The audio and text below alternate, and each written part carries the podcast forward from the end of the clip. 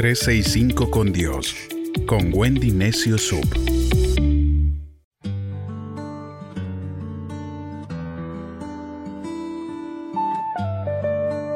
...20 de diciembre... ...una Navidad diferente... ...hay tres palabras que harán que tu Navidad sea diferente... ...la primera, invita... ...celebra el cumpleaños de quien verdaderamente se lo merece... La Biblia dice en Mateo 1:23, He aquí una virgen concebirá y dará a luz un hijo y llamará su nombre Emanuel, que traducido es Dios con nosotros. Cuando Emanuel, Dios con nosotros, está en tu casa, se respira otro ambiente. Cuando alguien ingresa a mi casa, siempre dicen, se siente paz, sabemos que estamos en un lugar especial.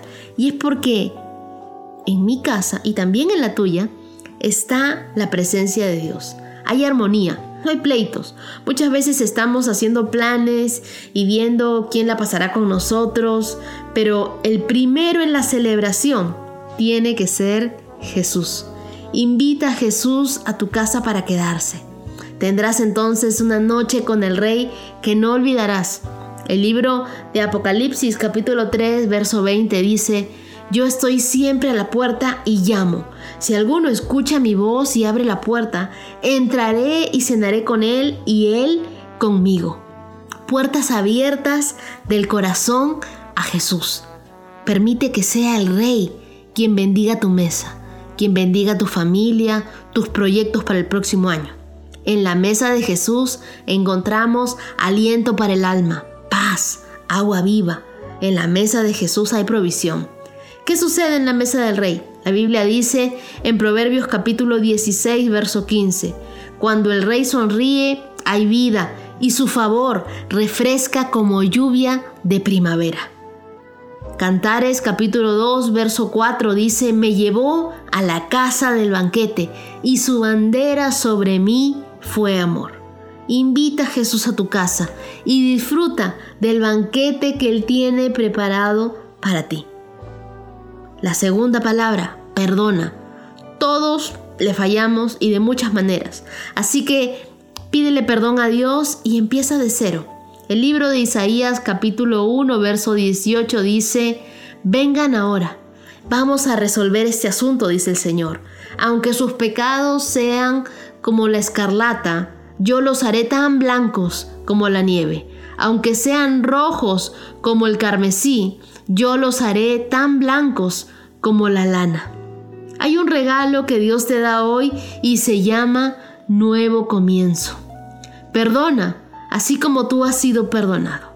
Tú y yo hemos sido perdonados por Dios. La Biblia dice en Efesios capítulo 4, verso 32, por el contrario, sean amables unos con otros, sean de buen corazón y perdónense los unos a los otros, tal como Dios los ha perdonado a ustedes por medio de Cristo. Siempre el que perdona sale ganando en madurez. Si estás enemistado con alguien, Dad el primer paso y ve y busca a tus hermanos, a tus padres, pídeles perdón, aun cuando no cometiste nada en contra de ellos y fue al revés. Dios no te perdonará todas tus ofensas si tú no perdonas. No pidas el perdón a Dios porque no regalas aquello que recibes gratis. Dios nos ha perdonado gratis y Dios envió un mensajero a José que le dijo vas por el camino correcto perdona a María y sigue adelante. Y fue porque Él la perdonó que hoy celebramos la Navidad. Es el mismo Dios trabajando detrás del escenario cuando buscamos perdonar y ser perdonados. No esperes más. El perdón es un regalo que tenemos que hacer pronto. Y por último, comparte. La Biblia dice en Lucas 14, versos del 13 al 14. Al contrario, invita al pobre, al lisiado, al cojo, al ciego, y luego, en la resurrección de los justos, Dios te recompensará por invitar a los que no podían devolverte el favor. A veces somos más generosos con las polillas que con nuestro prójimo. Nos gusta acumular riqueza, amontonarnos de regalos, cuando es más bienaventurado dar que recibir. Una de las palabras que más se escucha en la Navidad es la palabra regalo.